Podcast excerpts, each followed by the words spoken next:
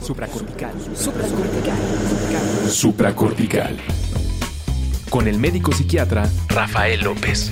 Síguelo en todas las redes como arroba Rafa Rufus. No olviden que Supracortical es parte de Sonoro y que puedes encontrar la página de Sonoro www.sonoromedia.com para escuchar todas las producciones que tiene Sonoro y Supracortical es solo una de ellas.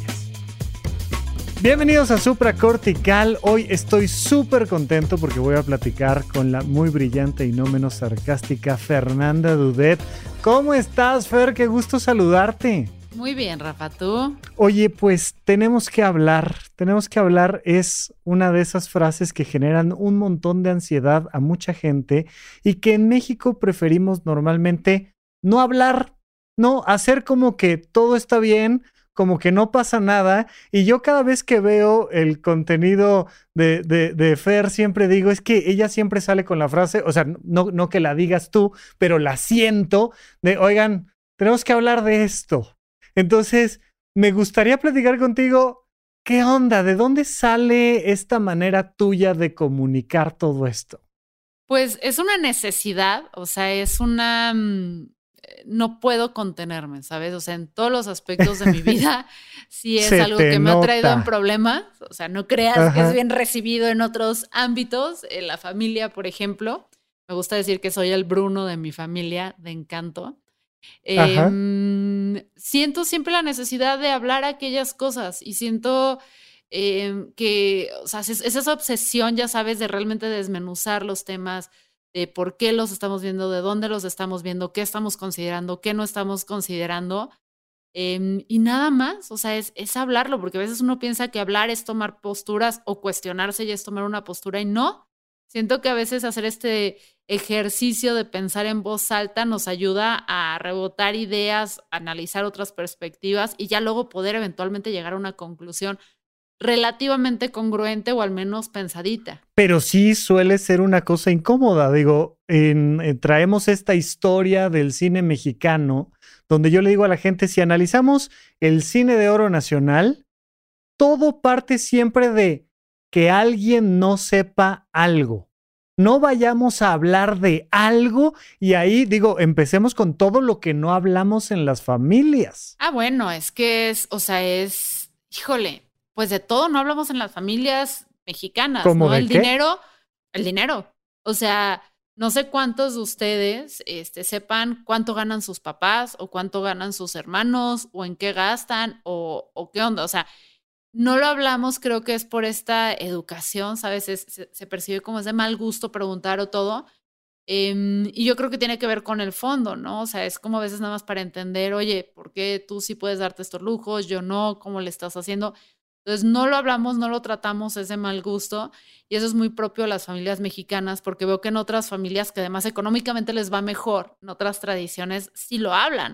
O sea, yo sí he visto en familias de mis amigos libaneses o judíos que sí hablan de dinero y luego se echan la mano entre ellos y se apoyan y se dan consejos y acá.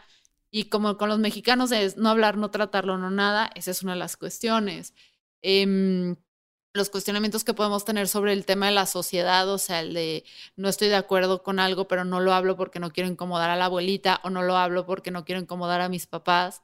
Eh, pero no estoy de acuerdo con algo. Oye, oye, pero, pero aguántame, aguántame, porque tiempo tenemos y, y, necesito irte frenando ahí un poco. pero, pero justo esto que dices, no, eh, que, que es importantísimo. O sea, entendemos que hay una cosa que se llama prudencia y que no puedes estar hablando de todo con todos, pero en las familias, en nuestras familias, normalmente la parte económica no se habla nada con nadie. Incluso no sabes la cantidad de veces que he tenido en terapia de pareja personas que por primera vez después de seis años casados, ocho años casados, algo dijeron, oye, tenemos que hablar de dinero, pero mejor vamos con el psiquiatra, no vaya a ser que aquí alguien se muera. O sea, no lo hablemos ni con nuestra pareja. Y no entiendo, o sea, eso es algo que yo te preguntaría a ti, es no entiendo por qué. El otro día, antier, estaba justo con mi mamá, ya estábamos empacando y tiene una casa y, y la está rentando. Entonces, em, como que volteé y le dije, oye, si se puede saber en cuánto la rentas. No. y yo así de, pero ¿por qué? O sea, no, no es como que si me dices que si la rentas en mucho poco va a cambiar mi opinión de ti, no estoy viendo cómo hacer negocio de ti, o sea, no te voy a juzgar, no nada, simplemente, o sea, es como curiosidad, ¿sabes? O sea, he visto en Airbnb casas en esto en la zona, quiero ver, no. y yo, ok. Y sí está bien cañón eso, como no, no lo podemos hablar, o sea, con los amigos de repente, y que creo que es muy dañino, porque con los amigos, si de repente tú te estás sentando y no puedes hablar a... Eh, sobre todo cuando iniciamos nuestras carreras, ¿sabes? O cuando tienes a alguien en tu gremio que estás buscando como que eh, conseguir otro trabajo o algo, como no hablas de dinero, no sabes si estás ganando mucho o poco. Y todo opera a partir de tus filias, fobias y pasado, ¿no? O sea, yo vengo de una familia muy, ahorita que veo mucho estos TikToks y eso, vengo de una familia que malamente tenían este vicio, chance y por sentido del humor, pero que sí tuvo un impacto en mí, de mm, que si te compraban lo que fuera, era de esto está carísimo, o sea, tienes que agradecerlo, ta, ta, ta, o sea, es terrible. Entonces yo crecí con esa culpa de que a mí lo peor que me puedes hacer en la vida es regalarme algo porque siento culpa. O sea, me das algo y es como, no, o sea, ¿cómo te lo? O sea, ¿cuánto gastaste en mí? ¿Cuánto te debo? Tengo que estar. Y eso luego se transfiere a que de morra, pues sientes que mereces muy poco, o sea, que sientes que no mereces nada. Y eso, a la hora de hacer las negociaciones por tus sueldos, no mames, o sea, perdón, no sé si en este podcast te puedo usar. ¿Qué? me oye, si, si te trajimos precisamente porque ya no te caben las palabras adentro, tú saca las que necesites. Entonces, tipo esas cositas de chiquitos que son tan ridículas, tan pequeñas, tan todo. Ya de grande, o sea, tuve que ir a terapia, amo la terapia, este, de repente que puedas como que hablar con otros amigos de, güey, pues cuánto te están pagando tu chamba, qué estás haciendo, todo eso pues te ayuda a recontextualizarte a ti, porque luego no es que tu mejor amigo, o no tu mejor amigo, tu amigo al que mejor le pagan, no tiene que a veces ver eh, porque vale o es mejor que tú algo, simplemente supo negociar mejor el sueldo. Estoy hablando cuando estás en carreras similares, que tienes capacidades similares, experiencias y todo, y eso al principio de nuestras carreras. Oye, pero hasta cuando no, ¿no? O sea, nos viene bien también la opinión de alguien que es financiero, pero de alguien que es una actriz, pero de alguien que es. Y, de repente platicarlo, pero está, estamos en la mesa y es de no, no, no, no. Aquí no se habla de dinero, ¿no? Eso rompe amistades desde. Está bien, no lo puedo hablar con mis amigos, no lo puedo hablar con mis papás, pero ¿con quién puedo hablar de lana. Y es súper tóxico porque de repente te metes en bronconta. A ver, yo soy con todo mi equipo de trabajo, o sea, chance y me meto de más, pero si es de voltear y hablar con ellos desde, a ver, cabrones, ¿están ahorrando dinero dónde? En la cuenta de banco, yo, güey, la tasa de interés, esto te lo está comiendo, mira, chécate esto, bla, bla. Entonces tienes temas desde allá o temas luego que son de mal gusto, de que en la familia y entre los amigos es común que pidas prestado dinero. Y como no estamos acostumbrados a hablar de dinero, no se habla de los términos y condiciones del préstamo. Entonces luego hay pleitos porque yo te presté cinco mil pesos, tres mil pesos, mil pesos, pero no te dije cuándo, cómo, ni cuáles son las condiciones de, de que me lo regreses. Ah, si me siento contigo, te digo, te va a prestar mil pesos, me lo pagas a tres meses, este, o me lo pagas a un año, te voy a cobrar la inflación, o sea, Cositas así no las hablamos. O, incluso el, el, el, vente a quedar unos días a la casa porque necesitas, ¿no? Y es de. No, no decimos ni dónde, ni cuántos días, ni cómo, ni. Pero eso sí, nos empezamos a quejar del otro. Es que, ¿qué le pasa? Que abusivo, tal, tal, tal. Oye, pues ya me voy. No, hombre, ¿cómo? ¿Por qué te vas? ¿Qué te pasa? O sea. Porque no ponemos límites, ¿no? No sabemos decir, oye, claro, vente a vivir, a, vente a la casa, te invito, eh, pero una semana nada más, güey, porque soy súper ermitaña, porque no me gustan las cosas así. Eso yo lo veo mucho, que también es lo que me gusta mucho trabajar con chavos, es este, los roomies. Yo tuve experiencias de roomies del infierno, entonces cuando llegan y, güey, me voy a vivir con mis amigos y yo, chingón, uno, no te vayas a vivir con quien sea tu mejor amigo. Mi recomendación, Friends, es una serie, en una realidad. Pero es de, oye, ya hablaron de la renta exactamente. Sí, michas y michas. Ok, ¿quién se está quedando con el cuarto principal? ¿Va a pagar lo mismo? ¿Tiene baño individual? ¿Cuántos cajones de estacionamiento soy?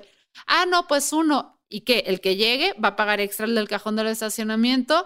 Eh, ¿Cuándo se tiene que pagar la renta? ¿Qué días la van a poner el dinero? Es más, ¿dónde van a depositar el dinero cuando se dé la renta? O sea, ¿quién va a ser el responsable de pagarle?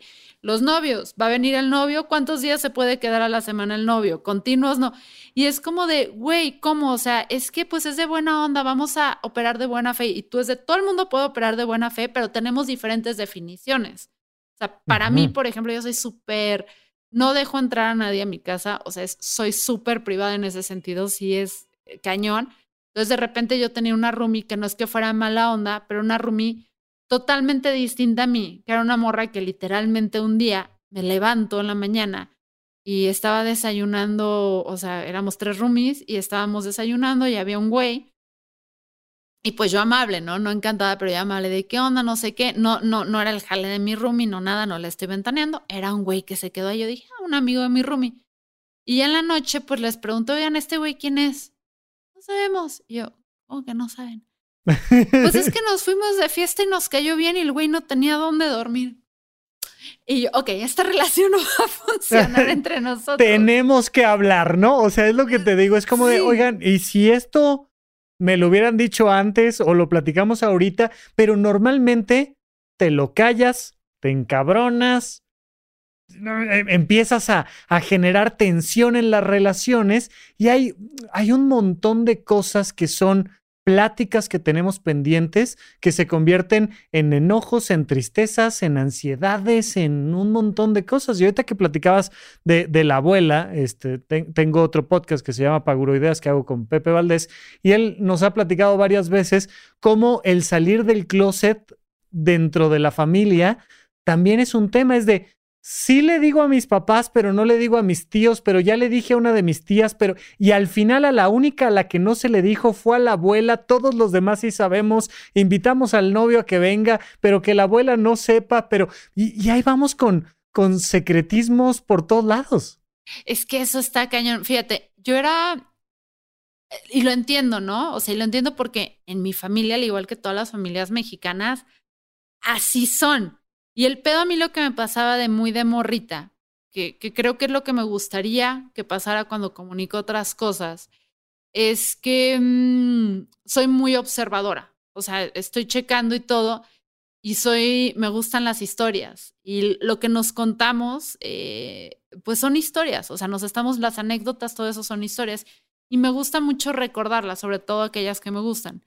Entonces, cuando de repente estamos hablando en familia, si alguien contaba un lado de la historia y alguien más contaba otro y algo no me sonaba, si era de, ah, aquí, aquí hay un hueco, y si era mucho de, a ver, tú dijiste esto, prima, tú dijiste esto, tía. ¿Qué ¿Dónde quedó la bolita? Y eso obviamente no le encanta a la familia, pero es, para mí en lo personal era tan complicado y tan rebuscado y tan, estas manejar 30 versiones de una misma historia para cada integrante de la familia y cuando estás que sí puedes decir que no, que yo sí adopté una, una filosofía personal de yo soy como soy con todo el mundo, porque la, mi mente la tengo que tener ocupada en otras cosas. O sea, y chances a veces carencia de tacto, porque sí soy muy, eh, pues lo que es. Cuando andaba en las relaciones poliamorosas, nunca, que fue hace mucho tiempo, ahorita ya volví a la monogamia, pero las relaciones poliamorosas, yo empecé abiertamente a estar en una de ellas hace 14 años en ese entonces no era tan común. No, no, hoy en día no es tan común, o sea, ya por ahí empezamos a, ¿no? Brigitte Basayo y demás, empezamos a escuchar de libros, de textos, de, de profesionales hablando del tema, pero no creo que todavía sea como de, ay, sí, no, hombre, la gente que tiene relaciones abiertamente poliamorosas, no creo. No, entonces pues yo estaba con mis papás y llorada, voy a ver a mi novio X. Y mis papás, que tu novio no era ella. yo, sí, tengo dos novios. X y Y, claro. Y los otros, eh, ¿what? Y yo, pues así nadie le ve la cara a nadie, nadie le engaña a nadie, todos felices, todos ah, tranquilos, o sea, son dos novios. Y en la casa sí era de, pero no vayas diciendo esto en público que van a decir de ti. Y yo, lo que quieran, la que tiene que lidiar conmigo soy yo, ¿saben? O sea, al fin y al cabo, pues que digan, no, no, me vale madres. Entonces, sí, sí para mí se volvió un punto muy complejo manejar todas estas versiones de las historias y todo. Y, yo vengo de ese trauma. O sea, yo vengo de, de una historia de no saber por qué mi papá biológico se fue. ¿Sabes? O sea, de no saber, tuve un papá de crianza que me crió como su hija y todo, pero de la salida de por qué se fue mi papá biológico cuando yo era morrita, tengo cinco historias diferentes. Y esas cinco historias oh. diferentes, hay fechas, hay todo, así hay un desmadre que es que volteo yo y creo que de ahí viene mi trauma de decir, o sea, me vale un poco madres que se haya ido, francamente no, no es lo que me, no es el hecho de que se haya ido lo que me molesta, no me importa, como persona que le gusta comunicar e investigar, el que esos hilos no los haya podido tejer en mi vida, sí es, y que se van muriendo personas que fueron testigos, el abuelo, etcétera, si es esta obsesión que tengo con poder construir una historia que sea lo más congruente posible. Oye, eso es súper interesante porque, porque sí marca una, una actitud ante la vida y suena súper interesante el decir, no, no sé qué pasó. Mira, lo voy a llevar a, un escenario extremo de otra cosa completamente, pero, pero muchísimas veces en, en este país cero violento que tenemos, me ha tocado atender a personas que han perdido a alguien porque de repente pues parece que medio lo secuestraron o alguna cosa así y de repente ¡pum! ya no supimos más, no nos, no nos hablaron, no, desaparecieron eh, y la gente empieza a buscar y muchas veces movimientos sociales completos, los 43 y demás, que es queremos información emocionalmente para sanar heridas sociales, familiares, queremos saber qué pasó y a veces incluso en, a nivel terapéutico les pides que inventen una historia. O sea, ya sabemos que no sabemos, eso ya lo sabemos, pero tener una historia que me hace sentido con lo que sí sé, que muchas veces me permite ah, descansar y decir, pues mira, yo creo que pasó esto, pasó esto, pasó esto, pasó esto, pasó esto, y esta es la conclusión y un poco el alma descansa cuando tienes una historia. Es que es, es impresionante, o sea, eso de tener que construirnos historias para, para sobrevivir es muy, o sea, está cañón. Hay un libro que se llama Mañana viene mi tío, es un libro ilustrado, chiquitito, chiquitito, que es una historia de lo más sencillo. O sea, un niño esperando a que el día siguiente vuelva su tío, vuelva su tío, vuelva su tío, y es un libro de, de este Sebastián Santana Camargo, Camargo okay. que es, Em, que es no sé de qué parte de Latinoamérica, que es muy común en Latinoamérica los desaparecidos, y precisamente habla eso. Se habla del niño que siempre está en la espera del y cuándo viene, y cuándo viene, y cuándo viene, y el no saber. O sea, para mí el no saber por qué pasan las cosas, a veces ni siquiera es el hecho en sí, ¿sabes? Uno asimila que la gente es culera, uno asimila que las relaciones se terminan, o sea, eso no hay problema. Pero el por qué, o sea, el por qué se hizo, o sea, cuál fue la lógica y no para intentar cambiarla, no para intentar simplemente entenderla. Y eso es algo a mí que me, que me obsesiona desde siempre. Oye, y esto creo que nos viene muy bien ahorita que vienes platicando un poco esto de tu historia, pero esta idea de que hay edades a las que les debes de contar la verdad a las personas y edades a las que no. Yo no sé en qué momento tú te enteraste que eras una hija adoptiva en esta parte de tu papá de crianza, pero me, me revienta la cabeza cuando me dicen, es que no estará muy chico para esta conversación, no estará muy joven para que platiquemos con ella de esto y aquello. ¿Tú cómo ves el tema de las edades y a qué edades se deben de platicar las cosas? Ahora que eres mamá además. Pues yo con mi hijo sí planeo, que luego del plano al hecho, eh, sí tengo este plan de poder ser sincera con ella y platicarle la historia porque creo eh, que repito, a mí lo que me jodió no fue los hechos, sino las, los huecos en la historia que hacía que se manejara la información turbia y luego cuando llenas los huecos no es lo mejor. Yo me acuerdo que desde siempre supe pues mi historia, ¿no? O sea, nunca supe por qué se fue, este, ni que si hubo pleito, ni que si el güey era un pasado de lanza, o sea, nunca supe bien a ciencia cierta. Ya ahorita con la edad y con mucha psicología, como que puedes atar cabos y la observación y escuchando las diferentes historias ves donde si hay congruencias o no.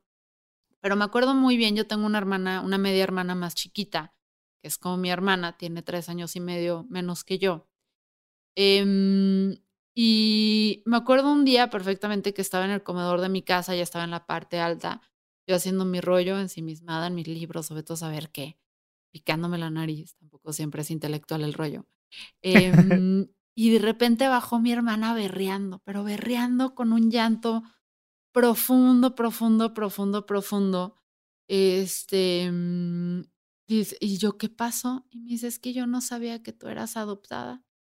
Y mi hermana tenía, o sea, en ese entonces yo de haber tenido unos 15 años, mi hermana debió haber tenido 10, 11 cuando se enteró de esto. O sea, un poco ya estaban grandes, o sea. Sí, y, pero para mí me acuerdo que cuando llegó y me dijo, fue como un, espérate, pero yo pensé que sabías todo eso. o sea, así como yo, yo pensé que tú lo sabías, o sea, no entiendo por qué se tiene que ocultar esto. Y también luego ya en terapia ves que cosas que te dolían mucho, que decían, ay, tú eres adoptada y ayer es la recogida, que entre hermanos a cada rato se chingan así. Todo el tiempo. A mí me recaía diferente y Chance ya no lo hizo de mala onda, pero ya no conocía mi historia y generó un daño impresionante sin estar consciente porque no se le dio toda la información. Ya ahorita lo tratas y dices, ah, pues no, ella no tenía idea, era niños, ella me veía como su hermana y pues por eso lo veía perfecta. Si lo hubiera sabido, seguramente no lo decía. Para mí sí fue como la primera vez que yo tenía como 14, te digo, 14 años, algo así. Sí, haber tenido 14, 13. Que fue como un, ah, se manejan historias, ya hay cosas que sí sabe uno y que otra persona no sabe. Y fue la primera vez que fue como mind blow, sí, me tronó la tacha de decir cómo, o sea, no todos somos súper honestos y llevamos, como dicen los gringos, el corazón en la manga y no todos decimos las cosas como son. Para mí sí fue impresionante. Fíjate que a mí me, me tocó eh, estar un rato en la clínica de género y sexualidad en el Nacional de Psiquiatría mientras me estaba formando y me tocó atender a muchas chicas, muchas que sufrieron abusos. Normalmente el abuso sexual viene de personas muy cercanas, es, lo, más habitual. Y, y mucho me decían, ¿sabes qué? ¿Qué, qué sí me dolió?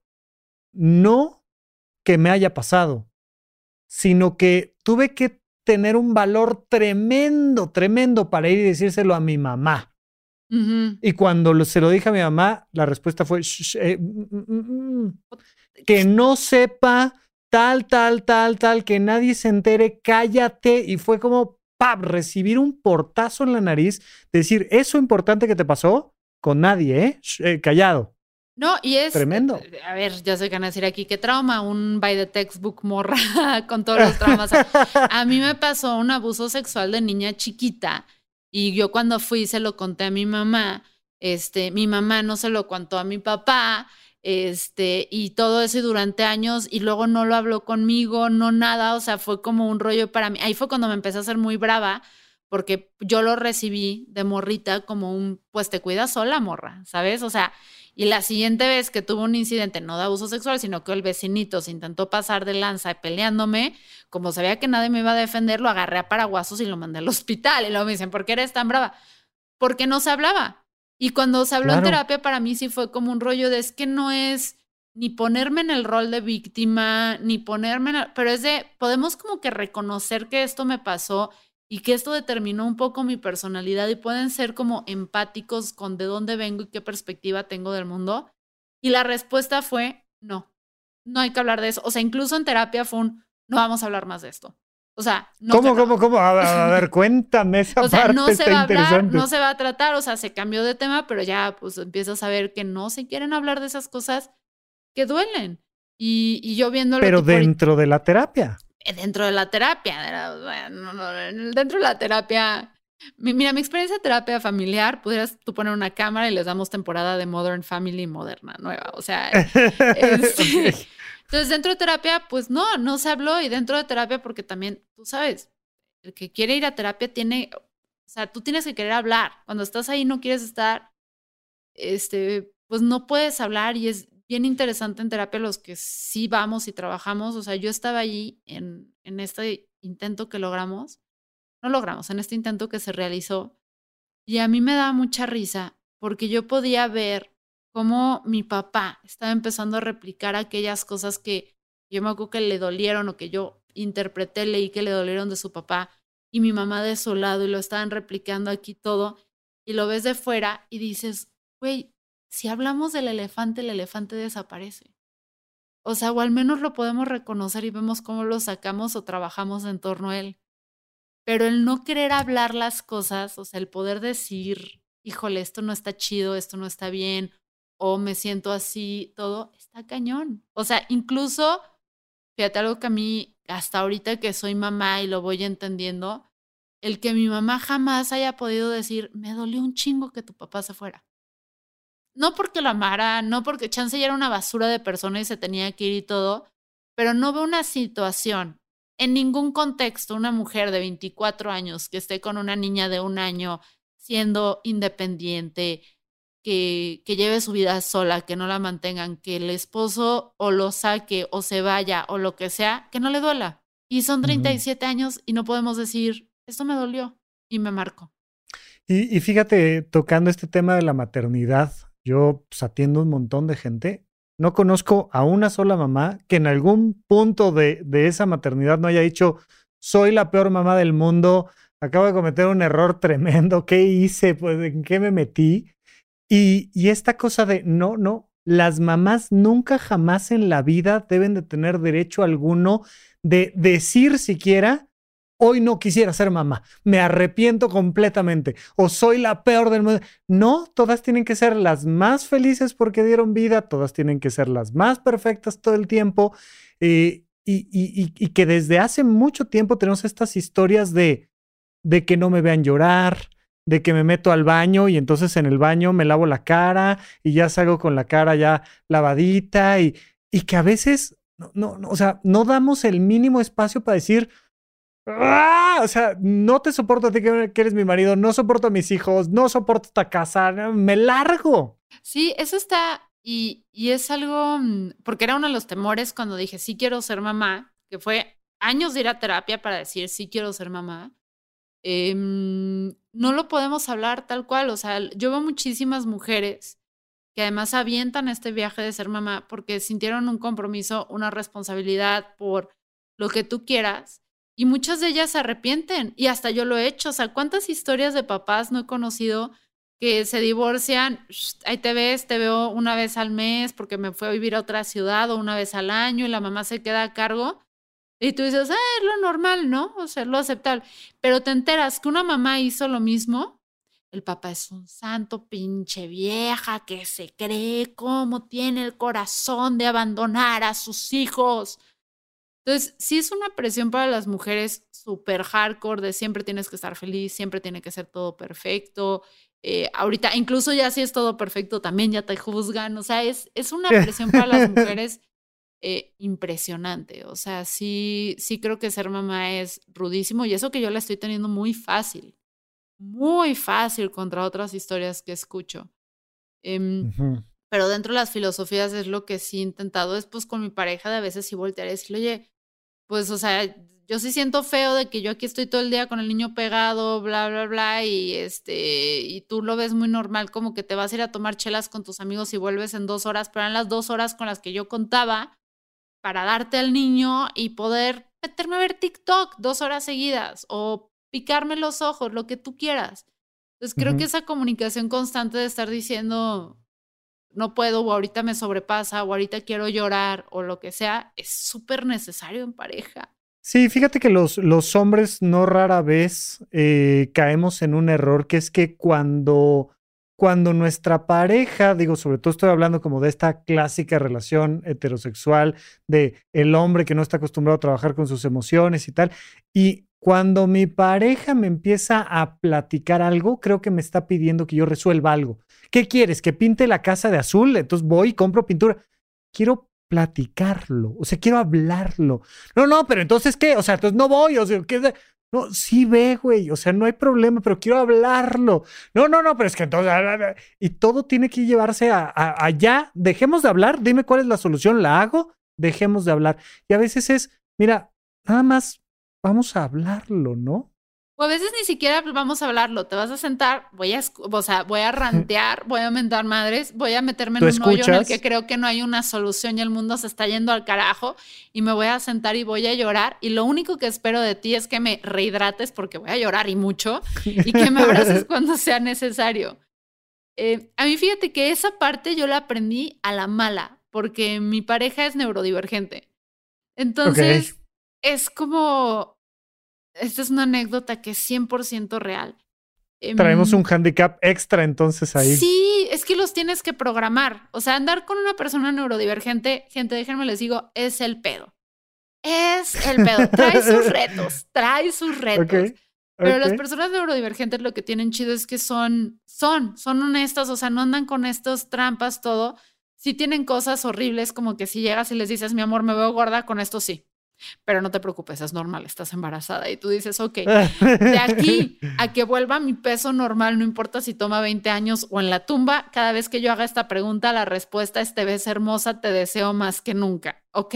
Exacto, exacto. Y yo me acuerdo que, que aprendí a programar a mi pareja y ser más directa con lo que necesito y cuando lo necesito. Un día que ya mucho tiempo diciéndolo, oye, si tiras algo, lo barres. Si tiras algo, lo barres. Si tiras algo, lo barres. Y me fui de viaje.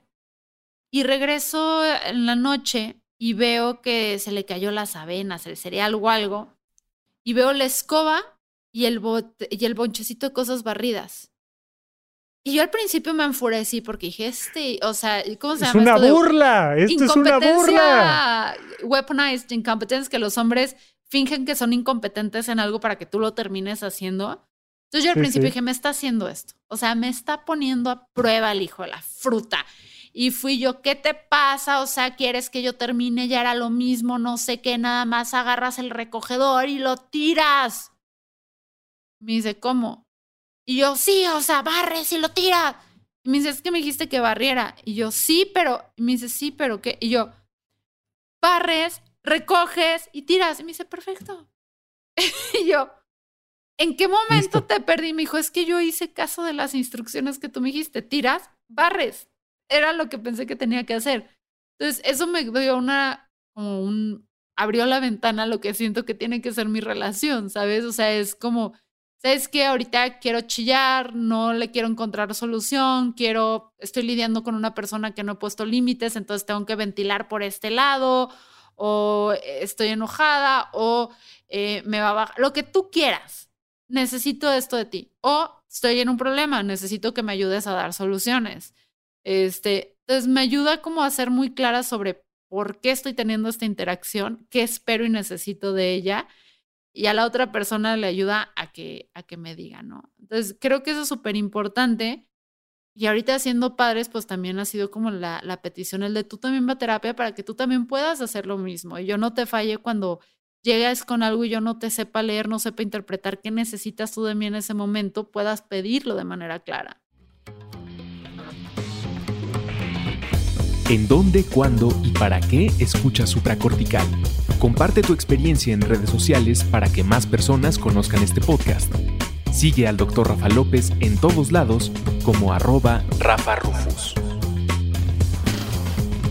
Oye, no, no quisiera dejar de arriesgarme a otra parte porque bueno, yo, a, a, mí normalmente me quieren mucho en redes, me echan buena onda y tal pero no me dejan hacer ningún comentario político habido y por haber, ni medianamente, de ningún lado. Inmediatamente ¡ah! empiezas a notar cómo explota este asunto y vaya, no rara vez te metes tú en temas sociales, científicos, jurídicos, políticos, y lo haces con la misma naturalidad con la que hablas de la cuna y de la lactancia y de todo lo demás. Entonces, me gustaría preguntarte, o sea, fue pasando esta vida, los 14 años, que si este, mi hermana y tal, tal, tal, pero ¿cuándo te diste cuenta de que allá afuera había otras conversaciones que no estábamos teniendo? Pues es que era, pues es que siempre estás, a ver, yo siempre estoy leyendo y siempre estoy curioseando y siempre estoy checando y todo. Y a mí me gusta más hablar de lo que está pasando, o sea, qué está sucediendo en grande. O sea, soy, tengo muy pocas amistades con las que hablamos del día al día, porque además es muy desesperante tener una conversación conmigo, porque de repente estamos hablando del día al día y agarro que lo que me estás diciendo tiene que ver con un papel que salió allá y te lo voy a cambiar. Y mis amigos, mis amigos merecen todo el amor y premios del mundo, porque que me quieran está cañón, o sea, los aprecio mucho. Entonces, yo empecé, yo vivía, como te platicaba antes de que entráramos a grabar, vivía en una casa padrísima, mis papás hicieron todo lo posible para darnos una, o sea, ellos venían de Ciudad de México y venían pues de los departamentos, del tráfico, hicieron todo lo posible por darnos lo que ellos creían que era lo mejor y creo que fue lo mejor para mí. Entonces se fueron a vivir en medio de la nada. La tiendita de la esquina estaba a 15 minutos en carro. O sea, eso era hasta donde vivíamos había zarigüeyas en el jardín, gallos, gallinas, víboras, todo. Eh, y vivíamos, pues, luego te podías manejar ya la ciudad, que era donde estaba mi escuela y todo. Ya los alcanzó la ciudad. Al yo estar ahí, pues yo vivía en una familia que además todos son deportistas, no, leen, no les gusta la lectura, no les gusta el análisis de series, de películas, nada. Yo crecí en una etapa donde apenas el Internet iba surgiendo, Twitter no era la cloaca que es ahora. Em, y entonces todas estas cosas que yo leía, que yo investigaba, que me obsesionaba con la mitología griega y luego la azteca y luego no sé qué y todo, y luego la nórdica, pues yo era, pues, ¿con quién lo comparto? O sea, aquí nadie me escucha, aquí no puedo hablarlo con nadie. Mi abuelo y mi abuela, que eran con los que era más compatible, estaban en Ciudad de México. Entonces, pues era un rollo de, ¿sabes qué? Pues el Internet, que tenía un amigo, Fernando Calleja, que es un escritor aparte ahorita de cine, creo que muy bueno, es, un tipo brillante, Fernando Calleja. Em, pues nos escribíamos mucho y nos platicamos y me dijo que hay la Twitter. Entonces, como que fue muy orgánico esta necesidad de compartir lo que estaba haciendo, lo que estaba investigando, lo que estaba leyendo, lo que estaba checando. Y así empezó la necesidad de comunicar. La parte política inició del contacto ya con realidades ajenas a la mía. O sea, el por qué yo, que crecí con todos los privilegios, que no tuve que pagar mi universidad, que yo veía compañeros que de repente tenían que trabajar, estaban en el TEC, estaban becados y tenían que trabajar y de repente pues yo venía de estos mundos donde toda la gente con la que interactuaba vivían en cotos privados o con jardines gigantes y me invitaban a sus casas mis amigos y eran casas pues de un piso, tres cuartitos, cero jardín, cero nada. Y yo decía, mm", y luego te das cuenta que de ahí esos a los que les va bien, hay más mundo y más mundo y más mundo. Y aquí tenemos a la basura haciendo una aparición perdón, no vivimos a ras de piso. Em, y entonces te vas dando cuenta pues que las cosas no son como se ven en tu universo. Eso ayuda a la literatura. Estar leyendo todo el tiempo te hace como más receptivo a, poder procesar esto cuando sucede. Y pues me di cuenta que por la, la, vida no era para mí y viene el cuestionamiento. Pero entonces, ¿por qué? O sea, ¿por qué yo sí tengo esto? ¿Por qué otra persona no tiene el acceso a estas cosas? Etcétera. Y pues esa discusión tal cual como no tenía con quién tenerla en mi casa porque mi familia con la que era compatible vivía en Ciudad de México y mi familia con la que vivía no eran los temas que manejaban, pues la tenía con el Internet. tal cual. Oye, claro, pero digo, y además hoy en día tenemos como poco a poco lo que decías de ya no podemos ni ser perfectos porque también se critica, ni ser imperfectos porque entonces se critica, pero también está, ahí, ahí es, hay toda una gran área dentro de ese Internet que es de, si tú tienes tales y tales y tales privilegios o cualquiera de estos, no puedes hablar. Tú oh. no sabes lo que son las realidades allá afuera. Claro, y cállate. o sea, con alguien podemos platicar de, de, de, de, dónde venimos, cómo llegamos, a dónde vamos, por qué, por qué estás tú allá, por qué no te acercas, por qué no. No, es de, cállate, pero digo, entraste en una época al Internet, por lo que me dices, yo, yo entré mucho más tarde, yo, yo no tuve Internet sino hasta, yo creo que ya bien entrada a la universidad y somos tú y yo más, más bien de la misma generación, pero, pero hoy en día sí hay esta cosa de, ah, no, el, el primero que haga un comentario de lo que sea, ¡plag! es gritos y sombrerazos.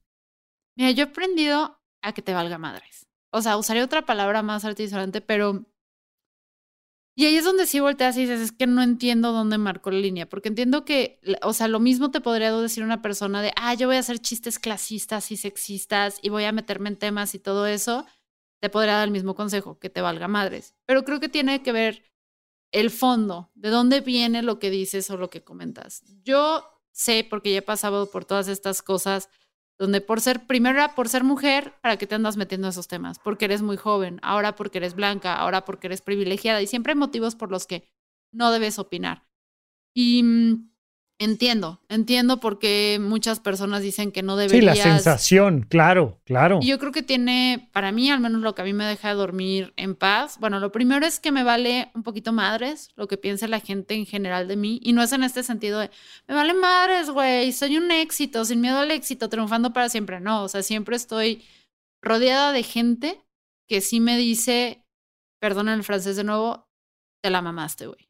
O sea, por ahí no va. O sea, sí me intento, cuando estoy rodeada de gente que todo el tiempo me dice, chido, chido, todo bien, todo bien, todo bien, desconfío. Digo, por ahí no es.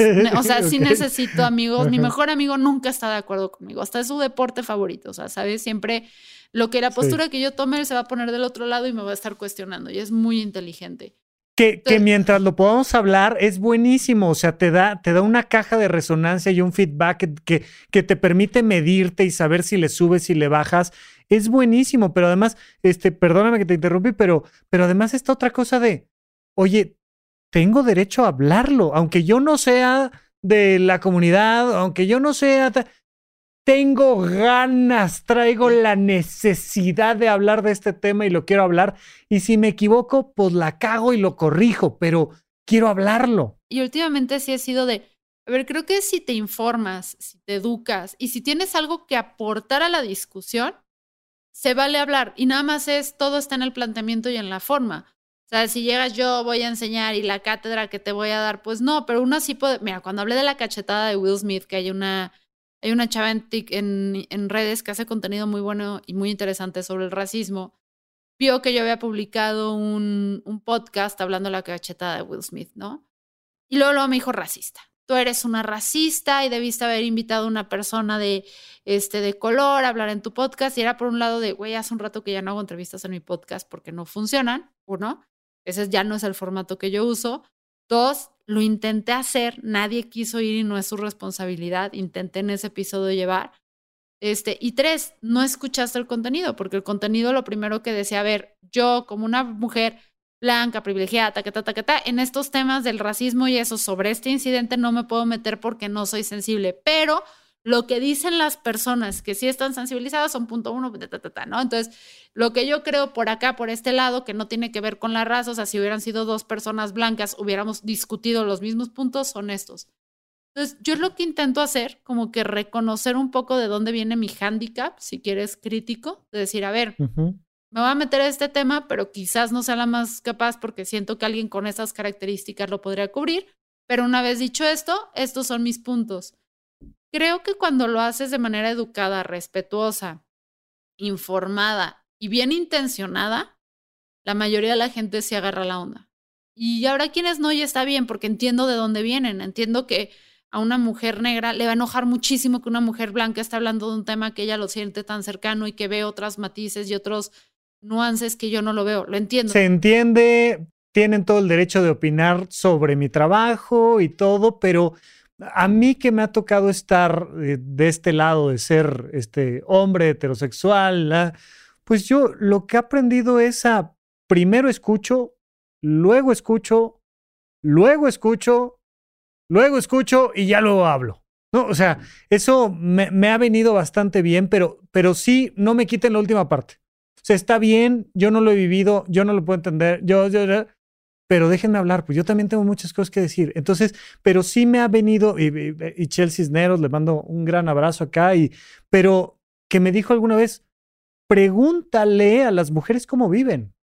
Oye, ¿alguna vez te ha pasado esto? ¿Te, has, has, tenido miedo de moverte de un punto a un punto B porque vienes vestido de una manera u otra?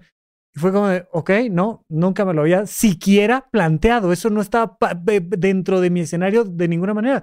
Y me dijo, primero escucha. Y dije, tienes toda la razón. Entonces, primero escucho a todos, pero al final me critiquen, me dejen de criticar. Yo sí quiero hablar. Y esa es una parte que, que siento que me gusta mucho del contenido que tú haces, que digo, esta chava ya cuando está abriendo el micrófono, es porque ya leyó, ya escuchó, ya vio, ya le dio vueltas. No se lanza de principio a decir las cosas, sino que se nota que, que hubo esta, y lo has dicho varias veces durante este episodio, esta observación y ya luego dice, ahí hay un hueco, acá no sabemos qué onda. Y, y más que verte en una postura o en otra, yo siempre veo que vas marcando el, esto no lo platicamos, ¿eh? Esto lo traemos pendiente, esto hace ya un rato que quedó ahí y me encanta. Precisamente me gustaría ver si hay algo más que quisieras tú platicarnos, recomendar, que no quisieras dejar en el tintero, pero... Pues mira, yo, porque esa es una de las cosas que últimamente me ha pasado más y lo que más estoy disfrutando y creo que la gente está apreciando más de ver el contenido, es que no se casen con sus posturas. O sea, no te cases con lo que creas que traes en mente y con lo que creas que ya resolviste y los tiempos cambian. O sea, yo que ando metida en el rollo del feminismo, Em, ahorita, por ejemplo, con el tema de las denuncias, hubo un episodio ahí que hablé sobre un comediante que le hicieron señalamiento por, por abuso ahí en TikTok. Em, y fue un caso muy interesante porque sí me tomó un rato hacerlo y de hecho lo grabé cuatro o cinco veces porque quería ser muy precisa con mis palabras, ya que era como un tema de, a ver, es que están denunciando, ahí no están denunciando un abuso. Sea, aquí no hay abuso ni hubo violencia sexual. Hubo una relación pasada de lanza, hubo una relación con disparidad de poder, hubo una relación con una serie de cosas pero no le podemos poner la misma etiqueta a todo, porque entonces, cuando hay un abuso sexual, cuando hay una violación, ya no le estamos dando el poder junto. a la denuncia que se merece, la relevancia. Entonces, a mí lo que me ha servido para estos temas, dejar de casarme con ellos, es, uno, no me los tomo personales, aunque sea muy personal y sea un tema que me importa, es vamos a desprendernos, tus emociones, tu vida, todo, y vamos a intentar verlo de fuera y la evidencia que me está diciendo tu instinto que también lo cultivas después de muchos años y mucho todo en, diferentes temas. Dices, por aquí no va, después de que muchos políticos ya te hicieron mensaje que creíste que sería el cambio y todo.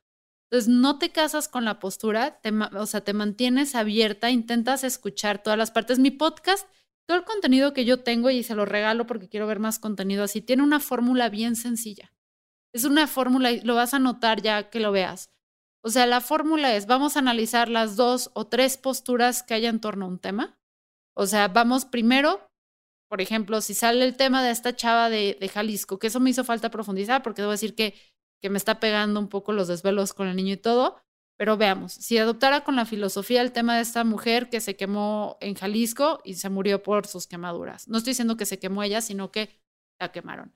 Entonces tienes una versión de la historia que es la versión que porque en redes sociales nos encanta aprendernos y enojarnos y molestarnos. Entonces Tienes la parte que está indignada con el gobierno porque dice que, que no la atendieron, que la están revictimizando porque, porque, aparentemente quemaba la puerta de su casa, porque las eh, la paredes la rayaba y tacata. Entonces tienes toda esta evidencia eh, donde dicen, no, es que el gobierno es una porquería porque la intentó como revictimizar y no la atendió.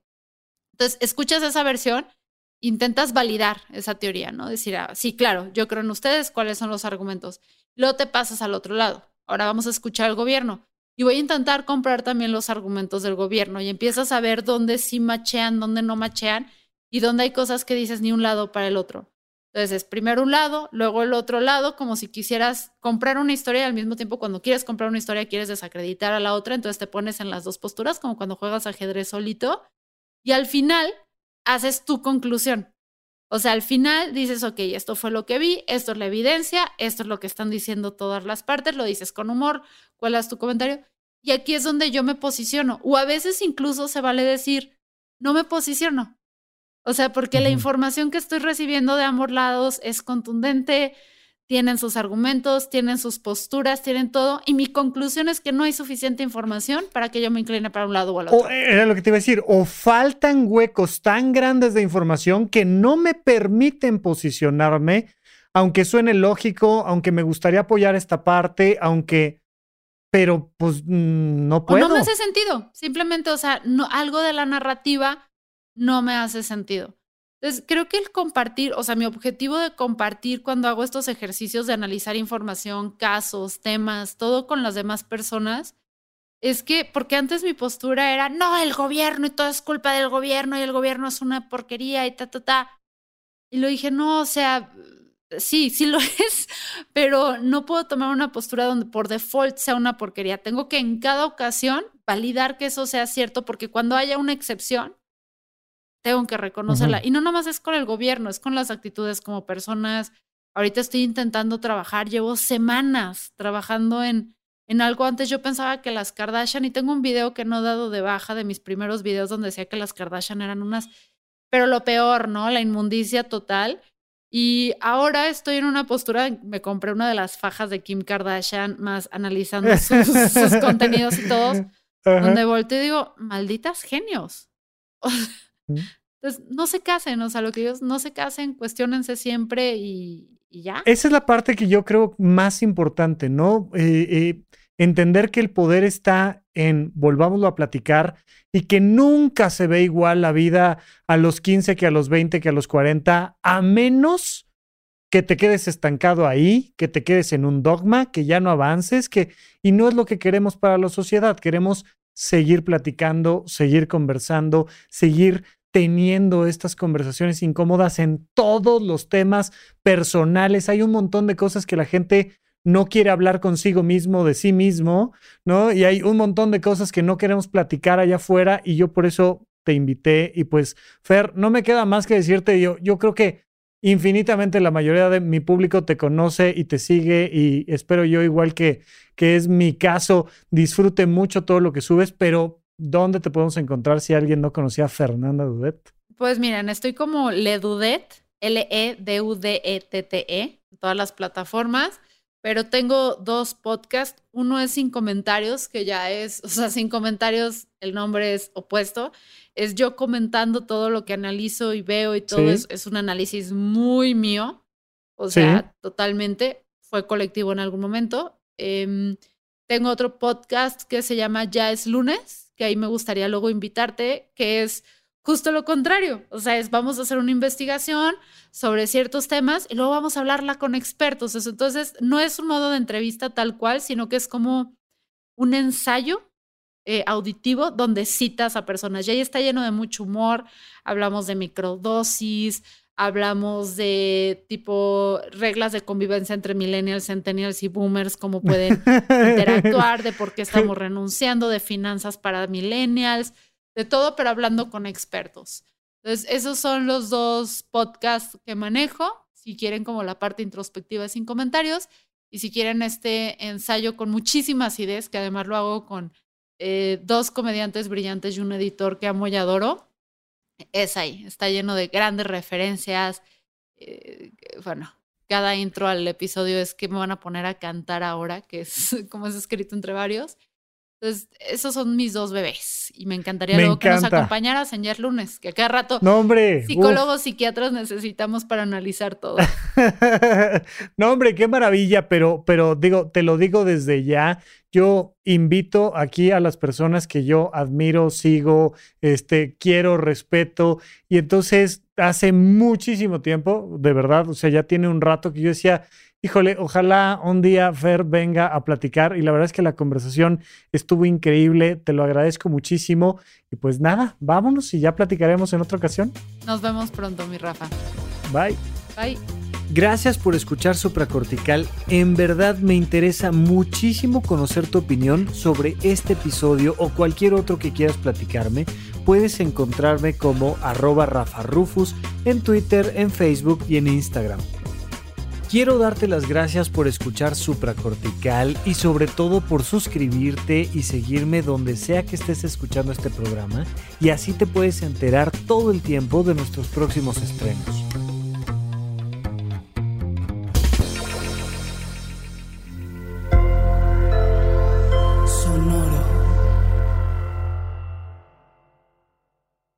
Guys, it is Ryan. I'm not sure if you know this about me, but I'm a bit of a fun fanatic when I can. I like to work, but I like fun too. It's a thing. And now the truth is out there. I can tell you about my favorite place to have fun Chumba Casino. They have hundreds of social casino style games to choose from, with new games released each week. You can play for free anytime, anywhere and each day brings a new chance to collect daily bonuses. So join me in the fun. Sign up now at ChumbaCasino.com. No purchase necessary. BGW. Void were prohibited by law. See terms and conditions. 18 plus.